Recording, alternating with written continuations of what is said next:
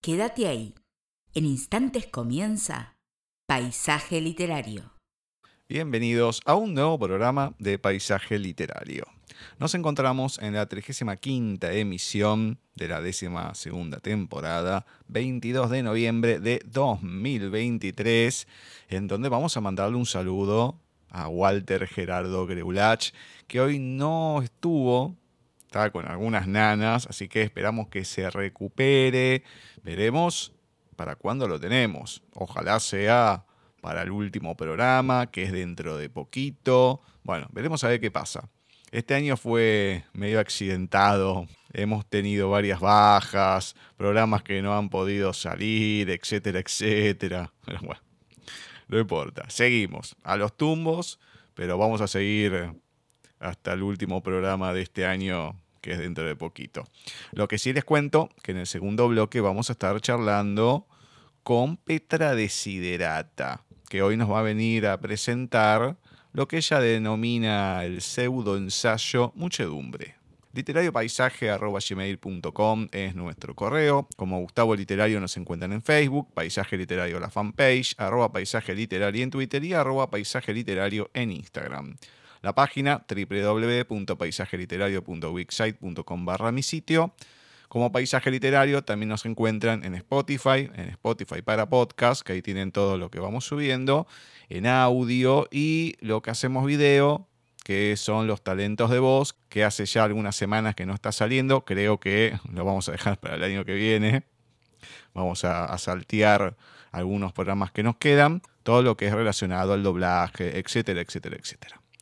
Vamos a presentar a nuestra benemérita profesora Cecilia Giorgio y así dar comienzo a este nuevo bloque de lecturas. Muy buenas tardes, noches, Ceci. ¿Cómo va todo por ahí? Muy bien, muy bien, Gus. Tranquilos todos. Bueno, me alegro, me alegro y feliz día. Ay, muchas gracias, sí es cierto. Hoy Santa Cecilia, Día de la Música.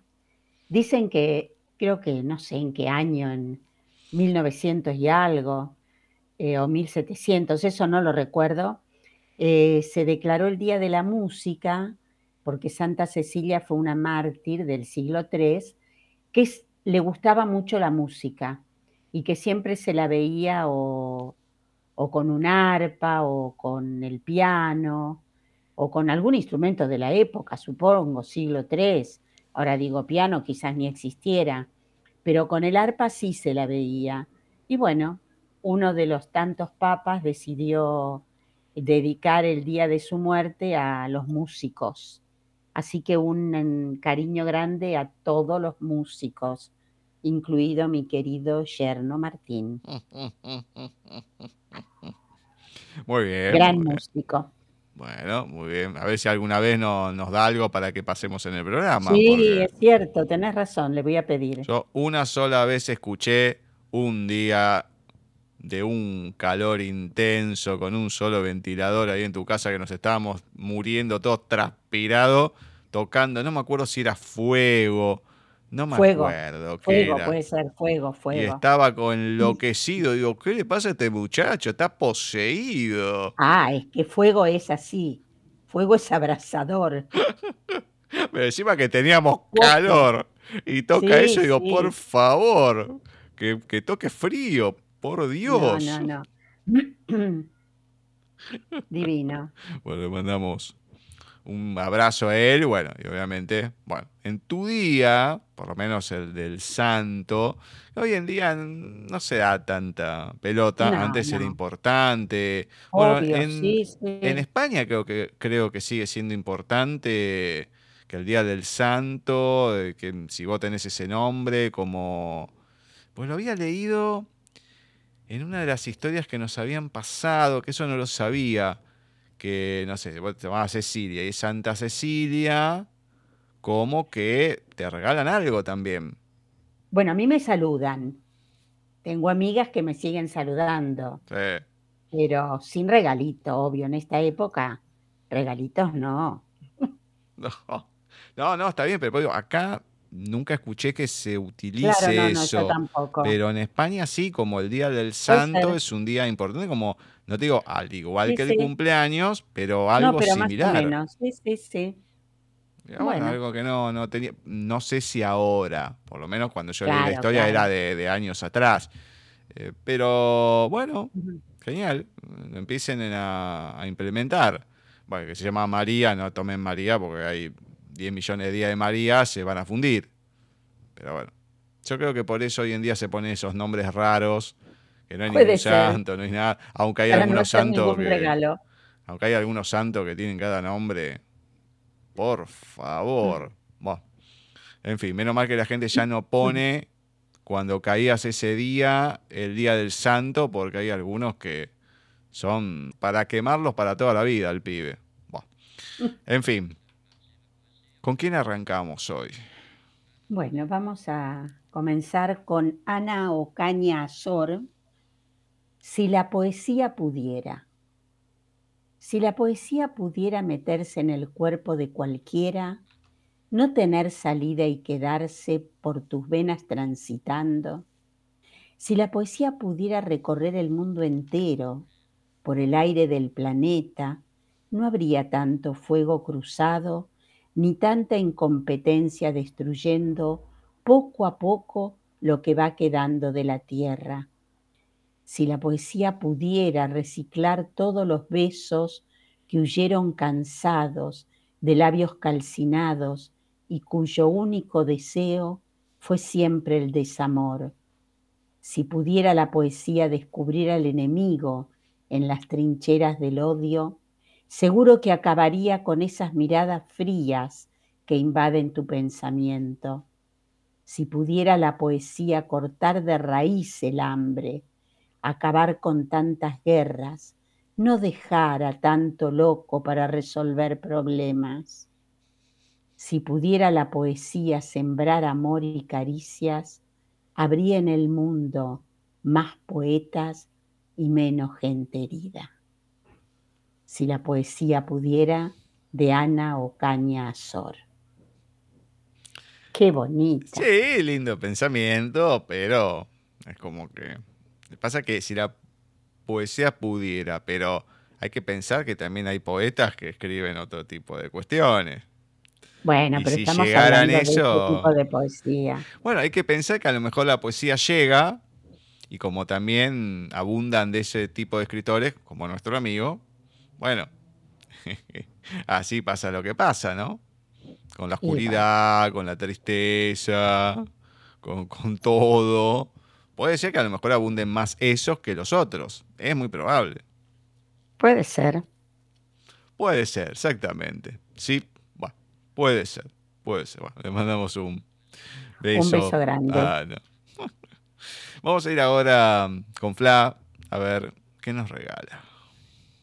Hola Gustavo, ¿qué tal? ¿Cómo estás? Espero que bien. Hola Cecilia, el saludo para ustedes, el saludo para los oyentes de Paisaje Literario, nosotros encontrándonos ya en este 22 de noviembre de 2023 con este segmento, el bloque de los textos de oyentes en el programa. En esta oportunidad, nuestro invitado de este bloque se llama José Luis Poza Lozano y su poema titulado Lluvia Redentora. Me exprimo las meninges y solo extraigo miedo entre mis dedos. Me asaltan los recuerdos, errores que jamás debía ser míos. Las flechas de la culpa se clavan en mi alma y en mi cuerpo. El vendaval me empuja y me arrastra hacia las lindes del abismo. Como un caleidoscopio, me asaltan pesadillas y desvelos. El alma se desangra, herida por un cruel remordimiento. No solo es lo que he hecho, los pecados que al fin he cometido, también lo que por miedo, por desidia o temor he consentido. Aspiro otra calada y siento que las nubes se disipan. El whisky de mi copa va apagando las brasas que aún crepitan. Me calzo las catiuscas y me lanzo a la calle en plena lluvia. Camino por el bosque, colgando en cada rama mis desdichas, mis odios, mis rencores, la culpa que a mi mente paraliza. Y canto a voz en grito, imito el trino de los pajarillos, saludo a los jilgueros, y siento que a pesar de los pesares, todavía me queda mucho trecho para luchar y desfacer entuertos, para poder retomar el buen camino. Regreso a casa, abrazo las cuartillas, y mi pluma vuelve a disparar de nuevo. José Luis Poza Lozano nosotros finalizamos este bloque con este poema, esperando que haya sido del agrado de ustedes. Los dejamos con Gustavo y los dejamos en compañía también de Cecilia. Muchísimas gracias por todo y hasta nuestro próximo encuentro. Muchas gracias, Flavia. Muchas gracias también a José Luis, que lo hemos entrevistado no hace mucho tiempo y demás. Pero qué pesado la poesía en sí, densa y más como arranca. Me exprimo las meninges y solo extraigo miedo entre mis dedos. Ah, me, imagino la situación encima. Pero hay que seguir leyendo, hay que seguir escuchando. Bueno, pero ah. esto, es como la, el golpe inicial y vos decís, oh, pero es medio durito el texto, es, ah, pesado. Sí, sí, sí, pero igual hay un renacimiento, hay un fin bonito. Sí, bueno, sí, sí, sí, pero es como que. Ahora, no sé si la culpa la tuvo el whisky o algo distinto, pero el cambio se dio. Bueno, el cambio se dio. El, entre el canto, el whisky y todas las cosas, bueno, uno va levantando el espíritu. Ay, eso siempre con uno de mis hermanos jorobamos con algunas frases que se daban de los tres chiflados y había uno que en un momento, eh, Larry, eh, hay una fiesta, qué sé yo, y va como a la trastienda, después para ayudar a uno, a los dos, digamos, como costurero, poner. Y ve una, no sé, un montón de botellas de, todo, y dice, mmm, espíritus. pero la manera de decirlo y todo es tan cómica. Es tan cómica que voy a decir, mmm, de espíritus. Así cuando hay alcohol y todo, ¿viste? Sale esa, esa frase. Entonces, bueno, es como que está el que lo vio, a lo mejor no te acordás de eso. Nosotros sí, porque ya lo conté, mi hermano en su momento había con la vieja televisión, enchufó un cable al grabador viejo y grabó en cassette un montón de, de frases Suerte que escuchábamos las frases nada más con el cassette. Es decir, no, no había imagen, no había nada. Y era solamente escuchar eh, frases, o sea, cosas que pasaban. No, era mortal. Mordida de espíritus. No, no, es imperdible. Me hace acordar a eso, pero bueno. Le mandamos un beso nuevamente, un abrazo a José Luis. Bien, ¿con quién vamos ahora? Vamos este, a leer un texto de Viviana O'Connell, argentina. Es directora de la publicación de Shamrock, que es un medio oficial de la colectividad irlandesa eh, que está situada en Rosario, acá en la Argentina. Bueno, hablando de em, whiskies y demás, de ese tipo de bebidas. Nos fuimos a, hmm. nos fuimos a Irlanda. Bueno, eh, mi abuelo, sí, mi abuelo, hijo de irlandeses, él prefería la cerveza negra. Él prefería la cerveza negra, no le hablaras de whisky. Pero el irlandés es, es de tomar whisky, es verdad. Bueno, vamos a dejar al whisky de lado y vamos a leer La niebla de Viviana O'Connell. Tiene dos epígrafes. Uno dice, yo suelo regresar eternamente al eterno regreso de Jorge Luis Borges de su libro El tiempo circular. Y otro que dice así, quien ha mirado lo presente, ha mirado todas las cosas, las que ocurrieron en el insondable pasado y las que ocurrirán en el porvenir, de Marco Aurelio, de su sexto libro Reflexiones. Y aquí comienza el texto de Viviana O'Connell. Estoy muerta. Me fue difícil darme cuenta, pero a esta altura es indudable. No podía reconocer que no era un sueño, que realmente hice este viaje que me olvidó en el camino. Si me pongo a rememorar, hasta soy capaz de recordar el instante en que preparé a toda velocidad un pequeño bolso, solo lo indispensable para un par de días. Recuerdo cuando saqué el auto del garage. Era de madrugada, mientras la vecina curiosa espiaba por las rendijas de la persiana. Tomé por las frías calles de invierno a toda velocidad. Había neblina y yo me angustiaba. ¿En qué pensaba? Ya recuerdo, en la llamada, usted es la señora de... La voz chillona retumbaba en mi cabeza. El auto gris, el lugar desolado. Lo siento, señora, nos llevó tres semanas. Las palabras retumban y retumban en mi cabeza. Martín, auto gris, tres semanas. Pero ahora estoy muerta y ya no importa. Eso no es lo que yo pensaba. No se parece a nada que haya leído. Me inquieta, algo tiene que pasar. ¿En qué estaba? Ah, era de madrugada. Salí con el auto angustiada, a un lugar desolado y tan lejos de casa. La niebla, no se veía nada. La niebla va cubriendo los campos sembrados. Una mujer con una blanca túnica baila entre los árboles. El cabello blanco le envuelve los tobillos. Hay hogueras a lo lejos. Es una banshee. Mi manto me envuelve. El rocío del atardecer cubre de cristales los prados de la isla verde. Está oscureciendo. El sol ya se ha acostado sobre la tierra y el resplandor del fuego anticipa la fiesta. Un olor a resina invade mis sentidos. Hoy es la fiesta de San Maín. En esta noche especial Recibiré a mis ancestros junto a las hogueras. El druida camina adelante. El viento azota sus blancos vestidos contra sus flancos. No me mira, va agitando su vara del árbol de la vida. Los jóvenes se van sumando en fila a sus espaldas. Bajo la protección de los árboles, seguimos en silencio su marca en el camino. Alguien va a morir a lo lejos oigo música de hadas. Hay una banshee, pasa bailando entre los árboles al son de los tambores.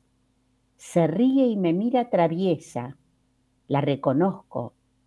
Esta vez será alguien de mi clan. Martín desapareció. Tuve que obligarme a recordar.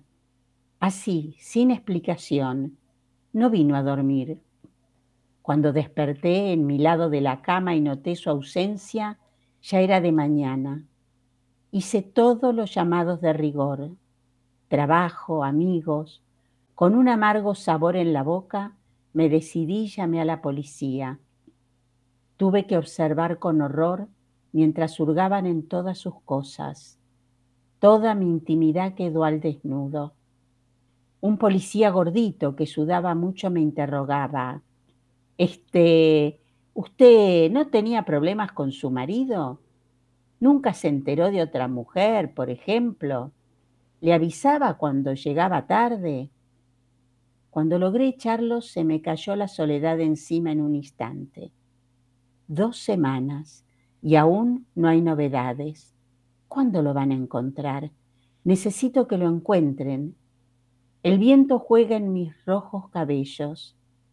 Esta noche yo, Marí de la estirpe de Bram, hijo de Febal, cuando el druida lo permita entre el sonido de los cuernos y el tañer de los tambores, bailaré junto al fuego. Es una buena noche, las sombras de los túmulos se alargan, la luna brillante ilumina los grises acantilados. Hoy los vivos recibiremos a nuestros ancestros con alegría. La ceremonia comienza. Frente a la hoguera, el druida extiende sus brazos en comunión con los muertos. Se huele la magia en el ambiente. nos eleva y nos transporta. Este accidente estúpido no tenía que pasar.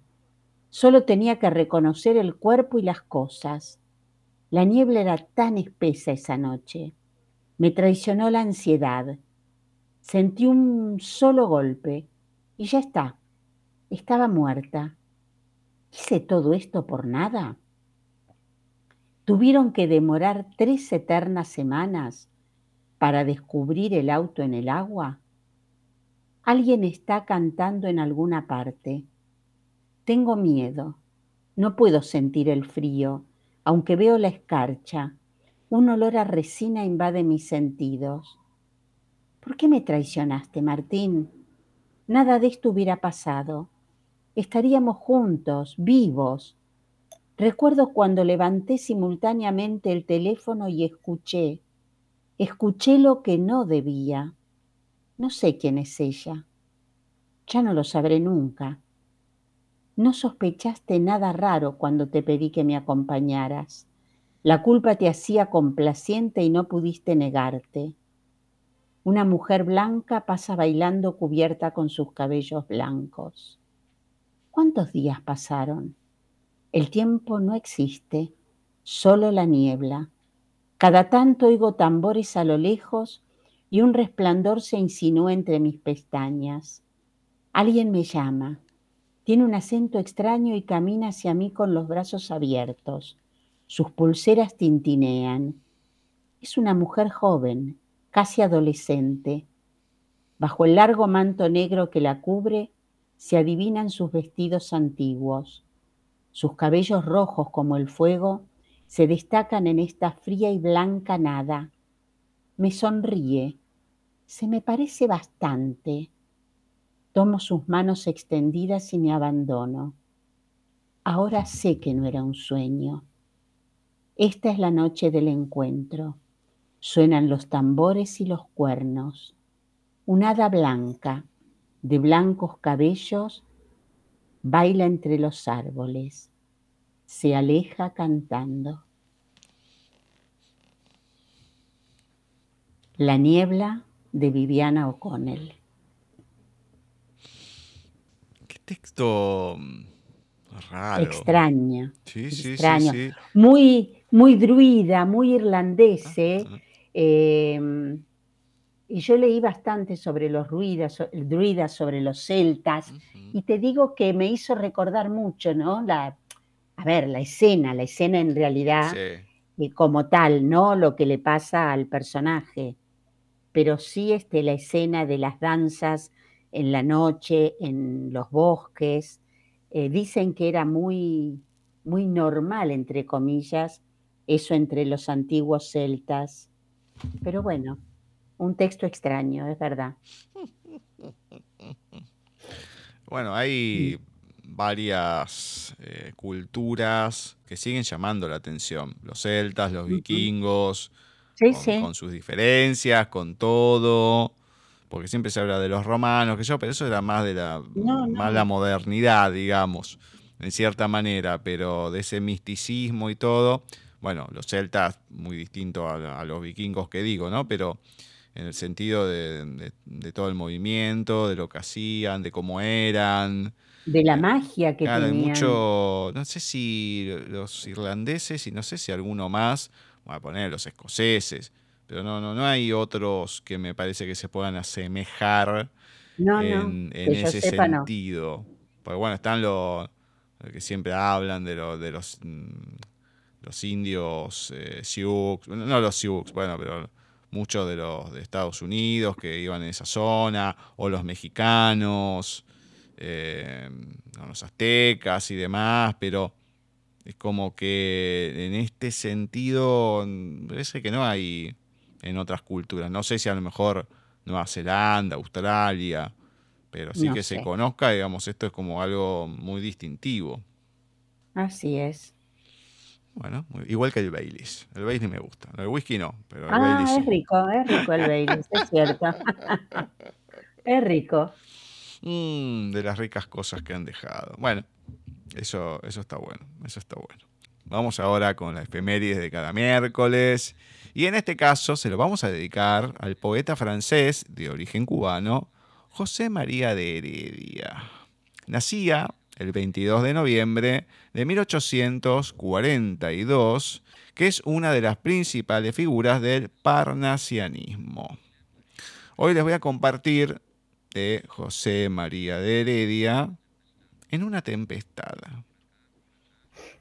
Huracán, huracán, venir te siento, y en tu soplo abrazado respiro entusiasmado del Señor de los aires el aliento, en las alas del viento suspendido, verle rodar por el espacio inmenso, silencioso, tremendo, irresistible, en su curso veloz, la tierra en calma, siniestra, misteriosa, contempla con pavor su faz terrible. Al toro, ¿no miráis? El suelo escarba, la insoportable ardor, sus pies heridos, la frente poderosa levantando, y en la hinchada nariz fuego aspirando. Llama la tempestad con sus bramidos. ¡Qué nubes! ¡Qué furor! El sol temblando, vela en triste vapor su faz gloriosa, y su disco nublado solo vierte luz fúnebre y sombría, que no es noche ni día, pavoroso calor, velo de muerte. Los pajarillos tiemblan y se esconden al acercarse el huracán bramando y en los lejanos montes retumbando le oyen los bosques y a su voz responden, llega ya. ¿No le veis?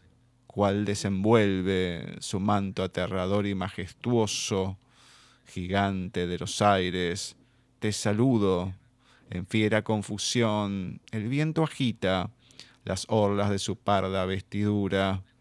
Ved los brazos rapidísimos en arca, y con ellos abarca cuanto alcanzó mirar de monte a monte. Oscuridad universal, su soplo levanta en torbellinos el polvo de los campos agitados. En las nubes retumba despeñado el carro del Señor y de sus ruedas flota el rayo veloz, se precipita, hiere y a tierra, a suelo, y su lívida luz inunda el cielo. Qué rumor, es la lluvia, cae a torrentes, oscurece el mundo, y todo es confusión, horror profundo, cielo, nubes, colinas, caro bosque. Todo estáis, desaparecisteis, la tormenta umbría, en los aires, revuelve un océano que todo lo sepulta. Al fin, mundo fatal, nos separamos el huracán y yo solos estamos, sublime tempestad, como en tu seno, de tu solemne inspiración henchido, al mundo vil y miserable olvido, y alzo la frente de delicia lleno. ¿Dónde está el alma, cobarde, que teme tu rugir? Al trono del Señor, oigo en las nubes el eco de su voz, siento a la tierra, escucharle y temblar, ferviente lloro, desciende por mis pálidas mejillas, y su alta majestad trémulo adoro. En una tempestad, José María de Heredia. Uy, habría que estar ahí, ¿eh? Qué miedito. Qué miedito, por favor. encima lo mete a Zeus en el medio, aunque no lo mm. nombra pero bueno, con su carro, los truenos y demás, pero mm. qué, manera de describir, ¿no? Esta tempestad, este huracán. Increíble. bueno, bien, bien, bien, bien, me, gustó, eh, muy elaborado, ¿no? Muy trabajado. Sí, eh, sí. Porque no, no es algo sencillo Dice, bueno, el huracán pasó y qué sé yo. No, no, no, no, lo va describiendo de, una manera diferente. Lindo, lindo, lindo. Bueno. por lo menos algo distinto que no solemos leer tanto. Bien. Exacto. ¿Con quién arrancamos la recta final? Bueno, este mes estamos leyendo a Jorge Luis Borges, de modo que vamos a compartir otra de sus poesías, El Sur.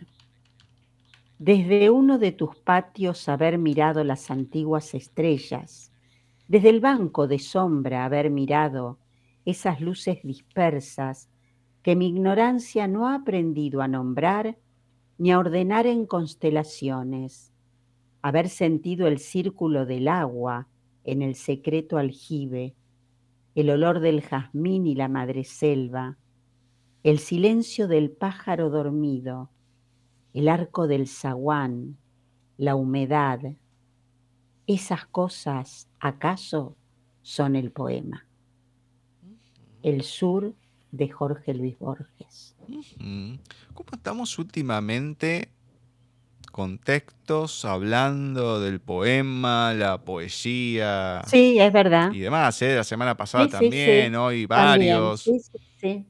Bueno, vamos a ver la semana próxima qué pasa. Sí.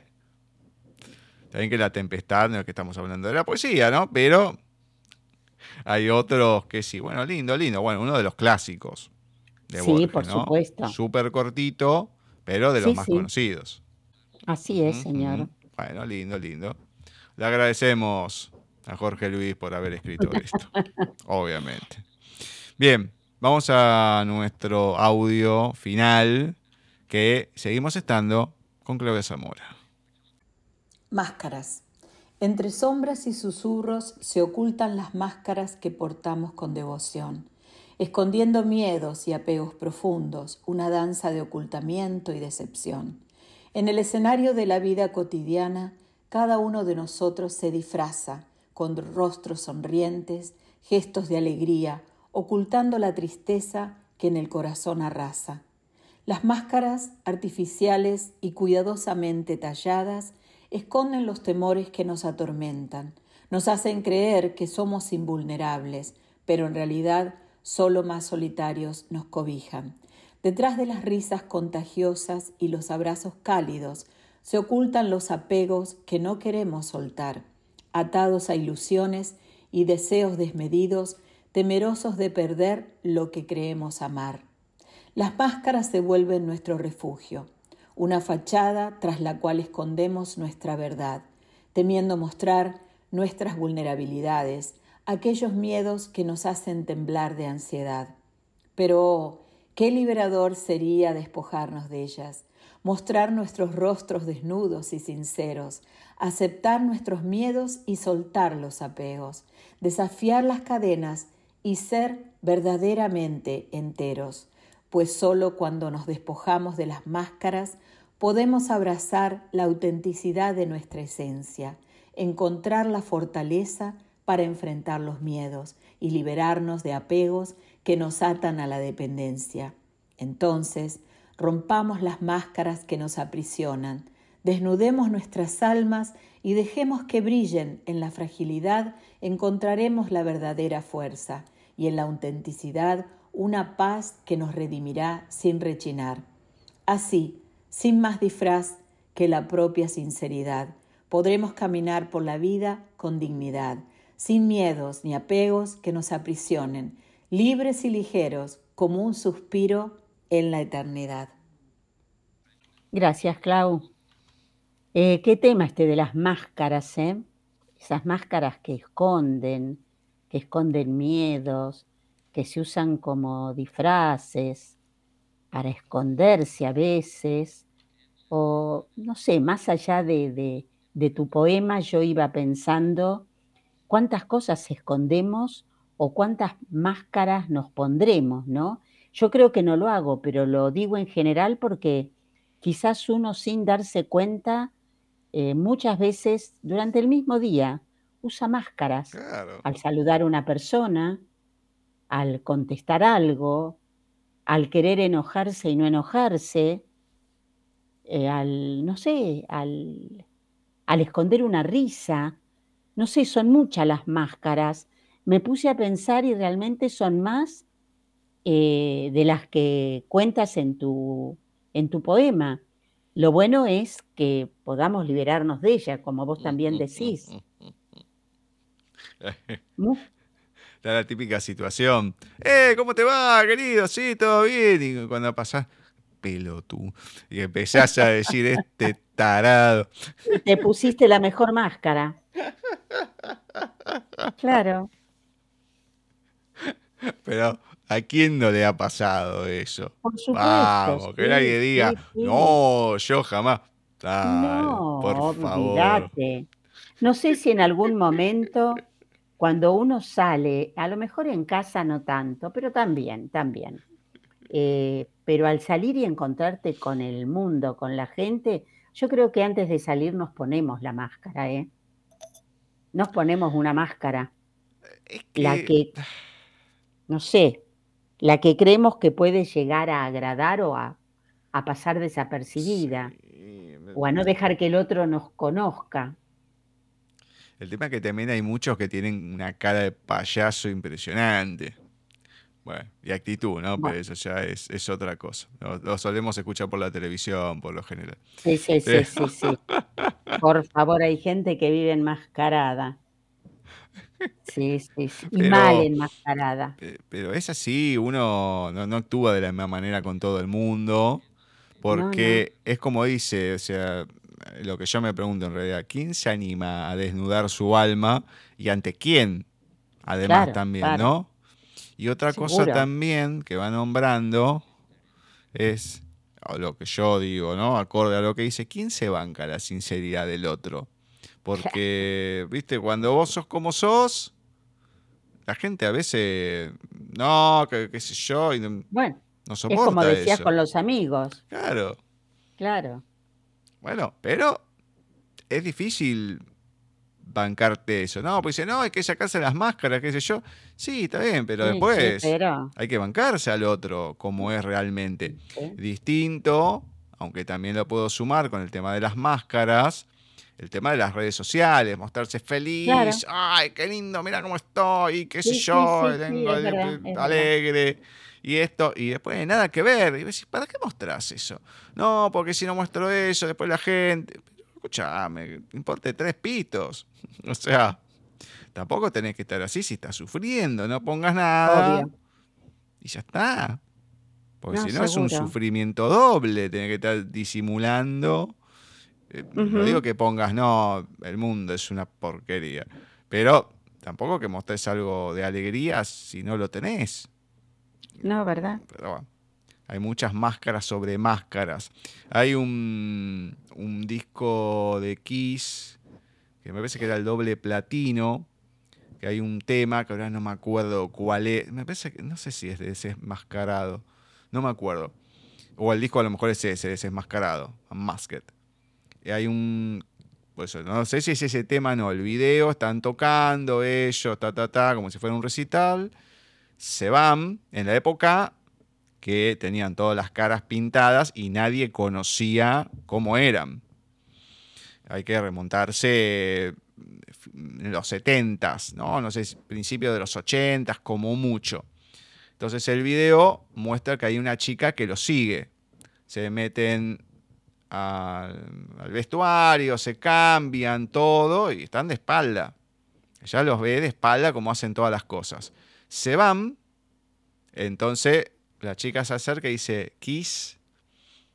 Entonces se dan vuelta y dice, bueno, los vamos a ver. Y siguen con las máscaras puestas, ¿no? pintadas y todo, como diciendo, somos así o no la sacamos nunca o lo que sea, pero estaba la expectativa Claro. de decir, los vamos a ver, se van a mostrar. No, seguían igual. Y después, bueno, ya se mostraron, porque ya no, no daba más estar pintándose la cara ni nada.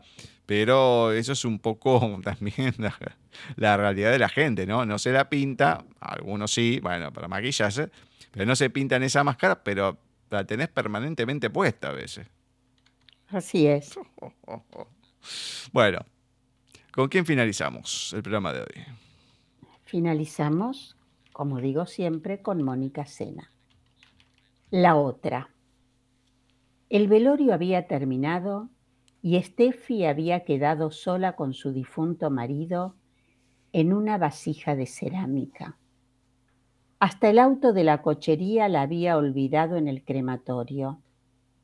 Con impresión agarró la urna mortuoria ardiente como el sol y recordó ese día de calor, cuando él le juró que ella era el único amor de su vida, que la otra era Marcela, y ella le creyó.